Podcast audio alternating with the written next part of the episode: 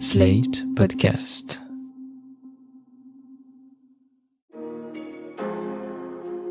Bonjour et bienvenue dans Le Monde Devant Soi, le podcast d'actualité internationale de Slate.fr. Je suis Christophe Caron et je suis en compagnie de Jean-Marie Colombani, directeur de la publication de Slate. Bonjour Jean-Marie. Bonjour Christophe. Et d'Alain Frachon, éditorialiste au Monde et spécialiste des questions internationales. Salut Alain. Bonjour Christophe. Si vous avez fait partie des 15 600 000 Françaises et Français qui ont regardé le débat d'entre-deux tours mercredi 20 avril, vous avez dû, comme nous, hausser un sourcil en entendant Marine Le Pen dire ça. Je considère que l'agression dont l'Ukraine a été victime n'est pas admissible.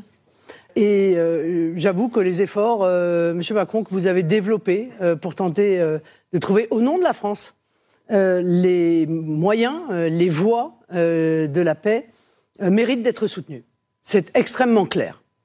L'aide à l'Ukraine, oui bien sûr. L'aide humanitaire à l'Ukraine, oui bien sûr. L'aide financière à l'Ukraine, oui bien sûr. l'aide de matériel de défense, oui bien sûr. Évidemment. Quelques instants après cette déclaration, la candidate frontiste montre un tweet imprimé sur une feuille A4, tweet disant, je cite, Je soutiens une Ukraine libre qui ne soit soumise ni aux États-Unis, ni à l'UE, ni à la Russie. Un tweet opportunément déterré qui tranche avec ses sorties plus récentes sur le réseau social ou sur les plateaux télé, quand elle affirmait par exemple que la Crimée était russe, ou les sorties de ses lieutenants dont le cœur penche souvent plus du côté de Moscou que de Bruxelles, nous y reviendrons.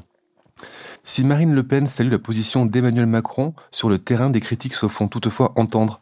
Interviewé par BFM TV, Volodymyr Zelensky a salué ses excellentes relations avec le président français, tout en regrettant toutefois la relative inefficacité de ses interventions face à Vladimir Poutine et la timidité de ses mesures.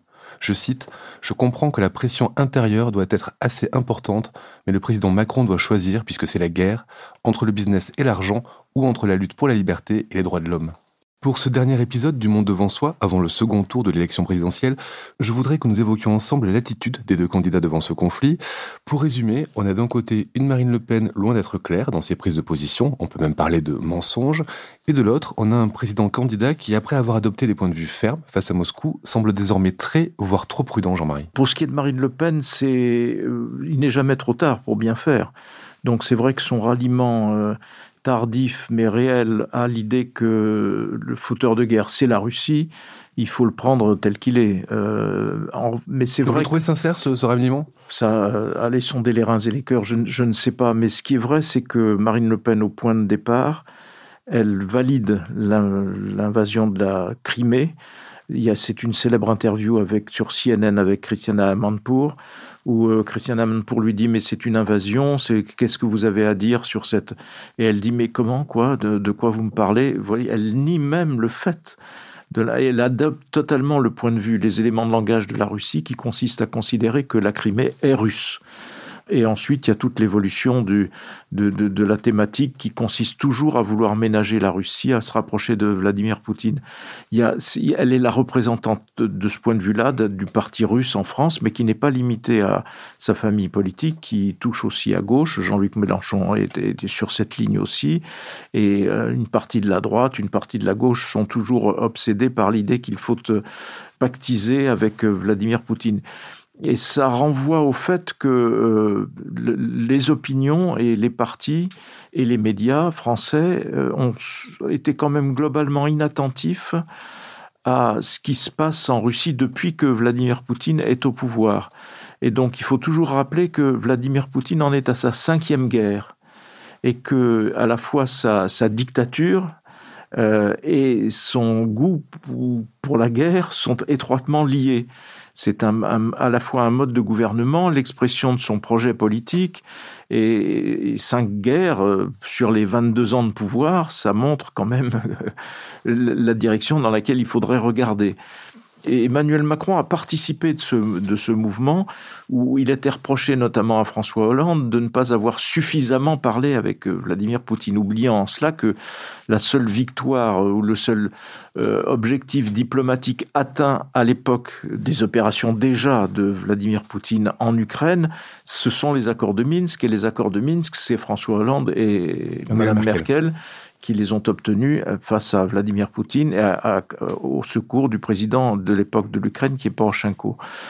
Et donc euh, Emmanuel Macron a aussitôt embrayé sur euh, une mise en avant de la relation avec la Russie, euh, il a été vraisemblablement sauvé en termes d'opinion par sa fermeté au moment de la première conférence de presse quand il avait reçu Vladimir Poutine à Versailles et où il avait dit devant Poutine qu'il n'avait pas accepté les ingérences russes pendant la campagne présidentielle euh, qu'il avait donné euh, avait donné vainqueur. et ensuite, il l'invite à Brégançon. Il y a tout toute une mise en scène, etc. Mais ce qui est clair, c'est que c'est une alliance ou c'est un dialogue déséquilibré. Parce que vous n'obtenez rien de Poutine, comme le lui a rappelé d'ailleurs François Hollande. Vous n'obtenez rien de lui. Vous êtes en situation de, demandeur, vous mettez en avant un certain nombre d'arguments, mais en face, il n'y a jamais aucune concession, jamais rien. Donc euh, voilà, était-il en dehors de toute guerre, était-il pertinent de continuer sur ce, sur ce schéma-là, d'une part, et d'autre part, depuis la guerre, il y a un certain nombre de gens qui disent, notamment en Ukraine, euh, mais vous savez bien que vous n'obtiendrez rien, donc à quoi ça sert de continuer à essayer d'obtenir des choses que vous n'obtiendrez pas? Ça sert simplement à continuer d'entretenir Poutine dans sa mégalomanie.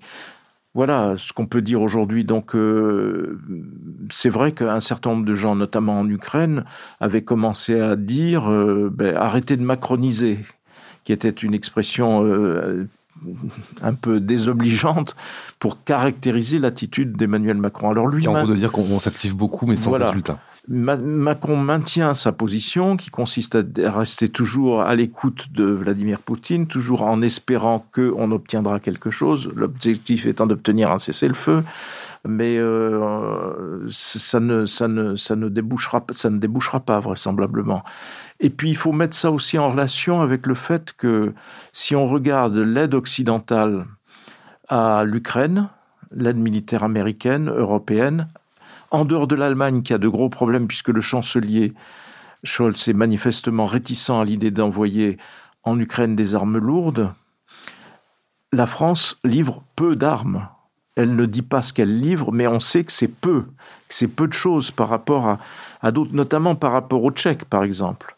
Donc euh, il y a aussi cet aspect des choses. Alors nous, on envoie des ambulances, on vient d'envoyer à nouveau des, véhicules de secours, du matériel de secours, ainsi de suite, mais on n'aide pas les, Ukrainiens à combattre. Donc peut-être voilà aussi qu'il y a un chemin de crête suivi par Emmanuel Macron qui est quand même dissocié des autres euh, occidentaux et qui cherche à maintenir une sorte de, de j'allais dire, de voix française, comme si, euh, encore une fois, vieille illusion française, comme si le fait de montrer ouvertement qu'on s'éloigne des États-Unis et qu'on se rapproche de la Russie était une garantie de notre indépendance, ce qui est, à mes yeux en tout cas, une pure illusion. Alain, cette posture d'Emmanuel Macron, Jean-Marie parle de ligne de crête, est-ce qu'elle est tenable à long terme? Pour être tout à fait complet, il faut dire aussi, et Zelensky n'a pas démenti ça, le président ukrainien, qu'Emmanuel Macron ces dernières semaines, quand il a appelé euh, Moscou, l'a fait à la demande de Zelensky, puisque Zelensky savait qu'il avait conservé un contact et que sans doute Poutine prendrait Macron au téléphone. Donc il a aussi servi à ça, une sorte de courroie de transmission. Je ne sais pas si c'est tenable très longtemps. Euh, ce qui, est frappant, c'est de voir que dans cette histoire, cette guerre qui se passe en Europe, le leadership est assuré par les États-Unis c'est eux qui livrent le plus d'armes, c'est eux qui sont au plus près auprès des Ukrainiens euh, dans cette bataille. C'est grâce à eux et à leur dispositif euh, logistique d'observation dans l'espace que l'armée ukrainienne a tenu le coup jusque-là. Une deuxième tranche d'aide américaine vient d'être décidée par Biden, de l'ordre de 800 millions de dollars, et notamment des hélicoptères. Alors, il voudrait des avions, mais ça, ça n'a pas marché, ça n'a pas pu se faire, mais notamment des hélicoptères. Bon, après, il y a le travail diplomatique des États-Unis qui consiste aussi à isoler partout, dans tous les forums où c'est possible, la Russie, avec plus ou moins de succès. Face à ça, vous avez une Europe qui, à l'exception des pays baltes, des trois pays baltes, vous avez une Europe qui n'a jamais franchi le pas de euh, des sanctions qui feraient mal à la Russie et qui l'empêcheraient de continuer à mener cette guerre, c'est-à-dire l'interruption des importations de gaz, de pétrole et de charbon en provenance de la Russie. Il n'y a que les trois Baltes qui ont décidé ça, les Américains aussi et les Britanniques. Alors tout le monde n'est pas à armes égales, certes, il y a des pays qui sont totalement dépendants du gaz russe ou très largement dépendants du gaz russe, comme l'Allemagne ou comme, euh, ou comme l'Autriche. Mais sans vouloir tomber dans l'angélisme, disons une sorte de purisme qu'on peut trouver parfois ici et là, ce qui est frappant, c'est que l'Union européenne n'a jamais été en mesure, et là je ne voudrais pas trop simplifier, je sais qu'il y a des considérations électorales, je sais que nous sommes des démocraties, donc la pression des opinions compte, mais nous n'avons jamais été en mesure de décider des mesures de restriction de notre consommation d'énergie. Serait-ce un jour par semaine, deux jours par semaine, de diminution de l'éclairage de nos capitales quelque chose qui irait au-delà du politiquement symbolique et qui commencerait à mordre sur notre dépendance énergétique à l'égard de la Russie. Jamais nous n'avons eu ça. Nous avons eu un comportement assez admirable de la Commission, assez admirable des parlementaires, et puis après, le Conseil, c'est les États, ce sont des États démocratiques, donc l'opinion, ça compte. Je note d'ailleurs que Marine Le Pen a joué là-dessus lors de ce face à -face avec Macron lorsqu'elle dit bon les sanctions euh, là les sanctions qui pourraient faire mal aux travailleurs français on est dans la démagogie la plus totale alors ça j'en veux pas Hein euh, J'en veux pas. À un moment ou un autre, si on veut faire mal justement à la Russie, à un moment ou un autre, les sanctions vont nous faire du mal, certes, vont nous faire du mal. Il y a sans doute un moyen de protéger les plus faibles, mais nous n'avons jamais eu ce geste qui consistait à dire on va diminuer notre consommation d'énergie un jour, deux jours par semaine, tant que cette guerre durera en Ukraine. À ce propos, je voudrais vous poser une question à propos de l'influence de la présidence de l'Union européenne, actuellement est incarnée par la France, par Emmanuel Macron. On se demande dans quelle mesure le fait que ce soit lui qui a incarné cette présidence ait pu changer quelque chose dans, dans l'attitude de l'Union face au conflit, d'autant qu'elle sera prise euh, à partir de juillet par la République tchèque, qui est autrement plus active que la France dans le conflit entre Russie et Ukraine. Est-ce que la présidence a un effet, le fait qu'un pays ou un autre ait la présidence ait un effet sur euh, la manière dont les affaires de l'Union sont menées? Sans doute, oui, sans doute. C'est pas dans les compétences de la présidence. Hein, il a pas encore, euh, on n'est pas encore, on n'a pas encore suffisamment intégré la politique de défense et de sécurité. C'est pas dans ses compétences, mais évidemment, il a une visibilité. Évidemment, il a une capacité d'entrain, surtout quand c'est un grand pays de l'Union européenne et un des pays fondateurs comme la France. Alors, la situation a été très difficile pour le président Macron. Que qu'est-ce que qu'est-ce qu'il pouvait faire? Aller à Kiev lui aussi pour rencontrer Zelensky, mais à vrai dire, c'est pas tellement ce que souhaitaient les Ukrainiens les Ukrainiens souhaitaient que la France continue à tenir une ligne, de face à Vladimir Poutine. Or, la perspective, c'était quoi pour les Ukrainiens? Le drame des élections françaises, c'est si Marine Le Pen les remporte. Et donc, à ce titre-là, ils préféreraient, ils ont préféré sans doute que le président Macron fasse campagne active en France, au lieu de rester à Paris pour téléphoner à Moscou. Et de ce point de vue, je comprends qu'Emmanuel Macron n'ait pas été à Kiev, parce que je crois que ça aurait pu être lui reproché par une partie de l'électorat. Donc voilà, donc c'était une position difficile qu'avait Emmanuel Macron. Il assure la présidence, il a cette relation qu'il a voulu maintenir avec Moscou. En même temps, euh, le plus important, si l'on veut véritablement véritablement jouer un rôle dans cette guerre, c'est d'empêcher que Madame Le Pen arrive euh, à l'Élysée. Donc ça faisait des paramètres très compliqués à gérer pour lui. Il y a un différent entre Zelensky et Emmanuel Macron. Il porte sur un terme, sur le terme de génocide. Zelensky parle de génocide du peuple ukrainien par les Russes. Les Américains ont prononcé ce mot. Emmanuel Macron se refuse à le prononcer. Pourquoi, Jean-Marie? Est-ce qu'il a tort? Je pense qu'il a sans doute raison parce que le, génocide, ça renvoie à une notion bien précise et rarissime puisque les, génocides recensés, admis à la fois par les historiens et par les États aujourd'hui, par les justices des différents pays, par la justice internationale, c'est euh, voilà, c'est la, la, Shoah, c'est le Rwanda, c'est euh, ce sont des nombres très limités de, de, de, cas. Donc euh, oui, simplement, ce qu'on peut observer en revanche, c'est que il y a déjà eu, si vous voulez, il faut, moi je pense qu'il y a eu globalement une forme de complaisance vis-à-vis de la Russie de Poutine, et donc un aveuglement volontaire par rapport à ce qu'est la nature du régime poutinien, c'est-à-dire une dictature, une kleptocratie aussi, parce qu'il y a une captation d'une grande part de la richesse par les proches de, de, Vladimir Poutine. Et il y a des objectifs de guerre, puisque la doctrine centrale de Vladimir Poutine, c'est que l'Europe est en déliquescence, l'Europe est en déclin, et qu'il faut donc non seulement euh, faire disparaître l'Union européenne, mais aussi substituer à nos valeurs d'aujourd'hui des valeurs plus traditionnalistes, qui sont peut-être incarnées en Russie par le fameux Kirill, qui est le chef de l'Église orthodoxe russe, et, non pas par, euh, j'allais dire, par les Lumières ou par que ce soit d'autre. Donc euh, de ne pas avoir vu cela fondamentalement, c'est une erreur historique. Et donc ça s'est traduit concrètement par le fait que quand sont arrivées les informations des États-Unis, notamment des services américains disant il va faire la guerre, tous les sages et les experts et nos politiques nous ont expliqué, vous n'y pensez pas, c'est un homme raisonnable, c'est un, être de raison, donc il ne fera pas la guerre. Alors que les informations se faisaient de plus en plus précises. Il a fallu admettre que la guerre était déclenchée et qu'elle était déclenchée. Voilà. Ensuite, la nature de la guerre. Euh, on, a nié aussi le fait que ce serait la réplique de ce qu'il a fait à la fois en Tchétchénie et en Syrie. Ben, regardons Mariupol, regardons ce qui est arrivé dans telle ou telle ville. C'est une barbarie sans nom. Enfin, je veux dire, c'est.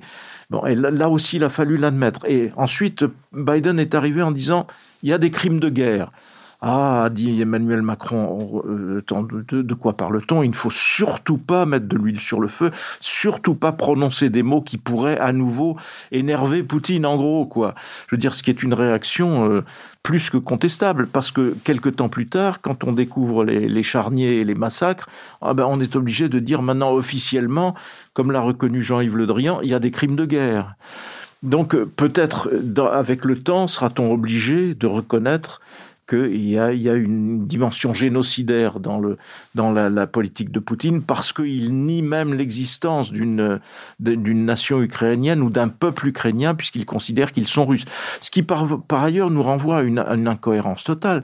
Donc s'ils sont russes, on fait la guerre contre d'autres Russes. Donc euh, euh, on déclenche une guerre civile alors qu'on est censé euh, dénazifier la dite, la dite Ukraine. Donc ça renvoie à une incohérence profonde de la démarche poutinienne.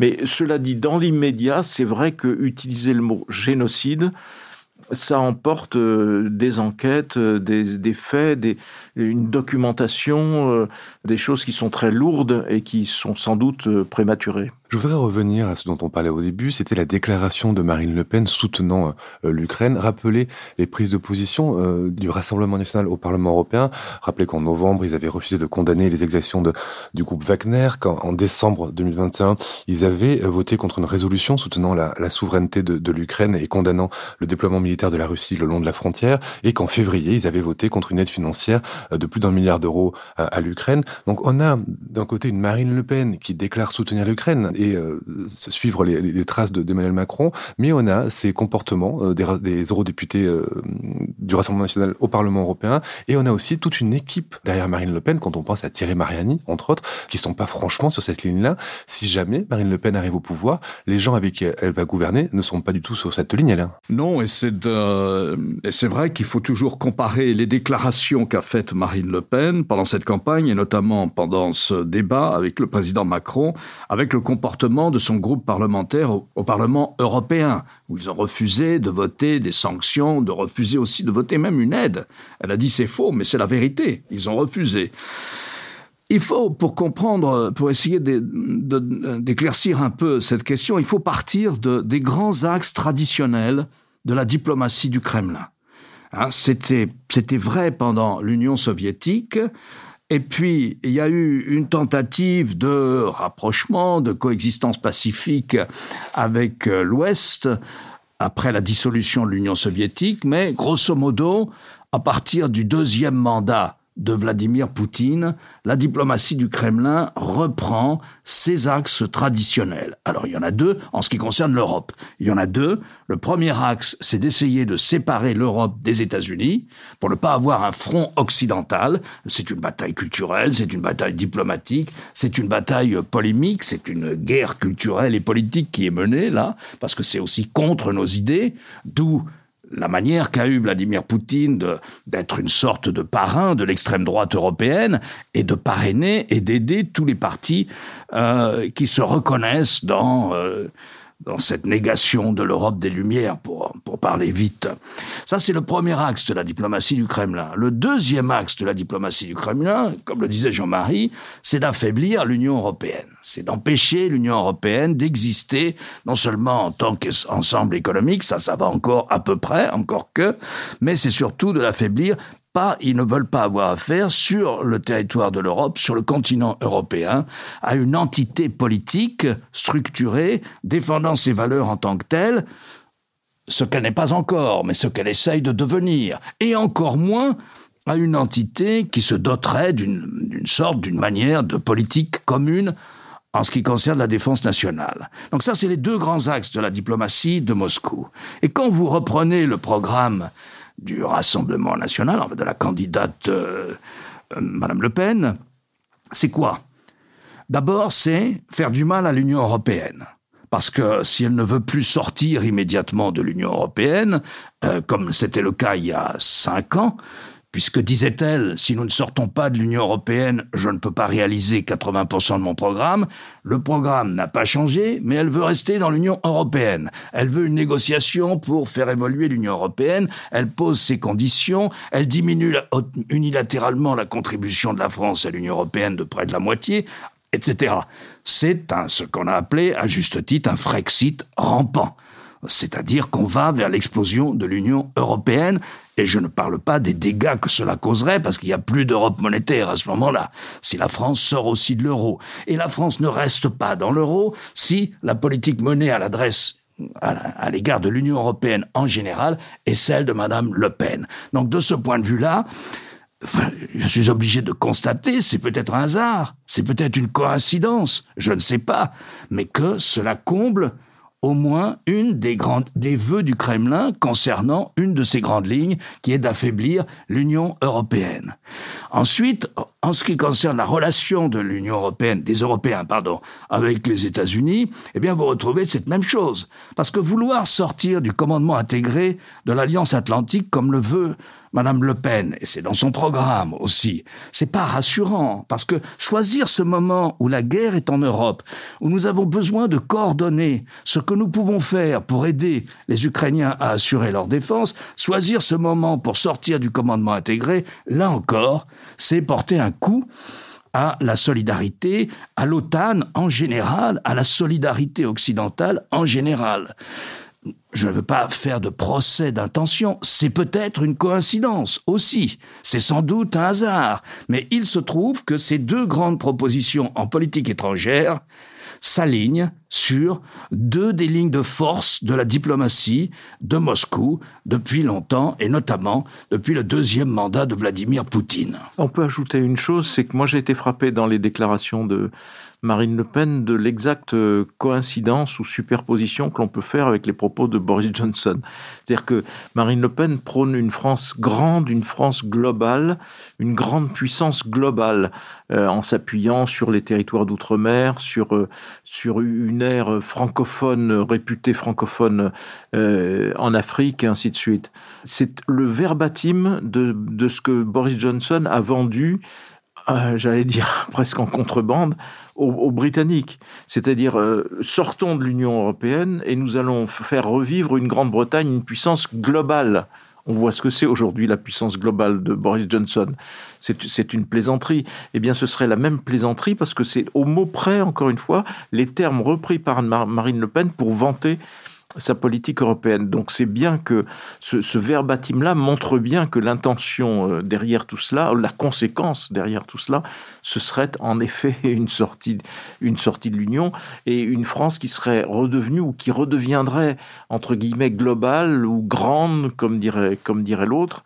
Euh, je ne pense pas que la Grande-Bretagne ait grandi dans la période récente. Je pense qu'elle s'est plutôt aussi affaiblie en termes entre dans la relation entre l'Angleterre et l'Écosse, entre l'Angleterre et l'Irlande même entre l'Angleterre et l'Irlande du Nord, entre l'Angleterre et le Pays de Galles, et ainsi de suite.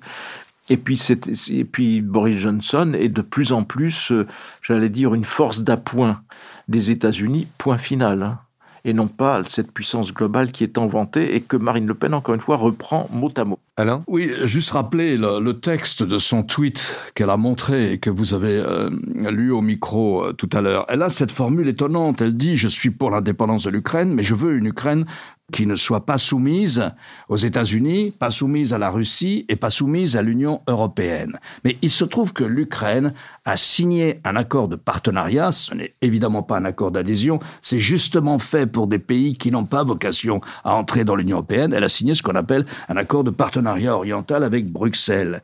Depuis, il y a eu six élections et à six reprises, les électeurs ukrainiens ont conforté des partis ou des hommes politiques ou des femmes politiques qui défendaient cet accord de partenariat, lequel, ce seul accord, le seul fait que l'Union, que l'Ukraine ait signé avec l'Union européenne un accord de facilitation des échanges commerciaux, parce que c'est à peu près cela, hein, un accord de facilitation des investissements aussi, c'est ce seul fait qui va faire prendre à la relation avec Moscou euh, cette acuité. C'est ça que ne tolère pas euh, Vladimir Poutine. Il ne tolère pas cette association avec l'Union européenne, c'est-à-dire avec, euh, appelons ça comme on veut, mais avec, euh, avec une partie de l'Occident. C'est ça qu'il ne tolère pas. C'est le contre-modèle. Il ne veut pas de contre-modèle à sa frontière, d'autant qu'il dit que l'Ukraine n'existe pas. Donc voilà, et c'est très frappant. Elle n'envisage pas qu'un pays comme l'Ukraine puisse avoir une relation de partenariat avec l'Union européenne, soumise à l'Union européenne. Mais ça veut dire quoi? Ils ont décidé. Euh, ça veut dire que quand on adhère à l'Union, on est soumis à l'Union. C'est une absurdité totale, mais, mais néanmoins, on joue sur les mots et on montre bien que être membre de l'Union, c'est être soumis à l'Union. Donc, il faut en sortir. On revient au même point. Et si vous n'en sortez pas, vous n'êtes pas souverain, vous n'êtes pas ainsi de suite. Autant on peut discuter d'un statut de neutralité, parce que ça, ça aurait, ça aurait du sens. Euh, mais d'ailleurs, un statut de neutralité n'empêcherait pas l'Ukraine d'avoir un accord de partenariat économique avec l'Union européenne. Autant la phrase qu'elle utilise, le mot, l'adjectif soumise qu'elle utilise, est très révélateur. Mais sur un plan plus général, alors, il faut aussi peut-être rappeler que sur le plan militaire, tout le monde a vanté les performances de l'armée ukrainienne, qui est en effet infiniment plus petite et moins dotée que, infiniment moins dotée que l'armée russe, elle a bénéficié pendant des années d'un entraînement américain et britannique. Et donc, euh, elle a été sérieusement entraînée par les Américains et par les Britanniques. Donc, il y a, une, il y a en effet une, proximité là avec les armées occidentales qui est, qui est un, des éléments du, conflit. Et s'agissant de l'attitude de la France, je, je, suis très partagé parce que mon premier mouvement serait de dire, mais on joue quand même petit bras. Parce que dans, une, union où, les Tchèques essaient de mettre en avant des, avions de fabrication ex-soviétique, où les Polonais accueillent 3 millions de réfugiés, euh, où euh, tel ou tel pays, à la mesure de ses forces, débloque tant d'argent, nous, on accueille aujourd'hui 45 000 réfugiés ukrainiens euh, on, est quoi dans ce dispositif? Alors, on a des bonnes paroles, des paroles de grande fermeté. Quand on écoute Jean-Yves Le Drian, c'est très clair, c'est très ferme vis-à-vis de la Russie, vis-à-vis de dans le soutien à l'Ukraine, mais la, réalisation de ce soutien, très peu de, très peu d'armement, beaucoup de véhicules, beaucoup d'ambulances, certes. Donc on se dit, euh, est-ce que c'est vraiment, est-ce qu'on vraiment prend notre part. Est-ce qu'on prend vraiment notre part Ou est-ce que dans le dialogue entre euh, Emmanuel Macron, qui est permanent, entre Emmanuel Macron et le président ukrainien, est-ce qu'il euh, y a une concertation telle et une confiance telle que euh, voilà, voilà, tout cela rentre dans, un, dans, une attitude bien comprise par, euh, par les Ukrainiens? Mais justement, vous avez parlé des, des, réfugiés. Marine Le Pen en a fait un, symbole lors de son intervention. Elle a parlé de, de, Louis Alliot, son compagnon, qui est par ailleurs maire de, Perpignan, qui est allé récupérer des réfugiés ukrainiens à, la frontière avec, avec la Pologne. C'est une belle histoire très marketée pour, pour un débat, mais c'est vrai que vous avez, vous avez donné un chiffre hein, sur les 5 millions de réfugiés ukrainiens. Euh, d'après les données euh, de l'Office français de l'immigration et de l'intégration de la mi-avril, qui sont citées par le monde, on dénombre, alors de leur côté, ils dénombrent 57 000 Ukrainiens qui percevraient l'allocation de subsistance accordée par l'État, ce qui permettrait de, de faire ce décompte-là. 57 000 sur 5 millions, c'est une infime partie. Comment expliquer c'est ce si petit nombre C'est un manque de volontarisme de l'État français Est-ce que c'est les Ukrainiens préfèrent aller ailleurs qu'en France? Je ne sais pas. En tout cas, ça n'est pas étranger à la façon dont on se comporte nous-mêmes. Je, pense que. Alors, ces 3 millions qui sont en Pologne ne resteront pas en Pologne. D'ailleurs, une partie de ceux qui se sont réfugiés en Pologne reviennent dès, dès que c'est possible en Ukraine. Une bonne partie de ces réfugiés, dès lors que la tension militaire s'apaiserait, si elle s'apaise, reviendront en Ukraine. Mais néanmoins, on voit bien que les, capacités d'accueil euh, ailleurs que chez nous sont davantage ouvertes. Mais ça renvoie à une attitude plus générale de la France. Combien de réfugiés syriens avons-nous accueillis? Quelle est l'attitude vraiment que nous avons vis-à-vis de gens qui échouent euh, euh, à Calais et autour de Calais pour pouvoir passer en Grande-Bretagne? Comment sont-ils traités par nous? Voilà, il n'y a, aucune raison de se glorifier de notre attitude dans ce domaine. On est plutôt sur, euh, je veux dire, ceux qui ont le haut du... La politique est quand même largement influencée par les idées de repli, de protection au maximum, plutôt que d'ouverture. Ça, c'est clair aujourd'hui. Merci euh, Jean-Marie, merci Alain. Alain, je rappelle votre chronique chaque jeudi dans Le Monde et sur le monde.fr. Jean-Marie, je rappelle quant à vous votre participation à l'émission politique chaque jeudi aussi sur France 24. Euh, le Monde devant soi revient mardi prochain avec Laine de Commer pour que vous débriefiez ensemble euh, le second tour de l'élection présidentielle française. Merci messieurs et à mardi prochain. Merci Christophe. Au revoir Christophe. Retrouvez le monde devant soi chaque vendredi sur slate.fr, votre plateforme de podcast préférée.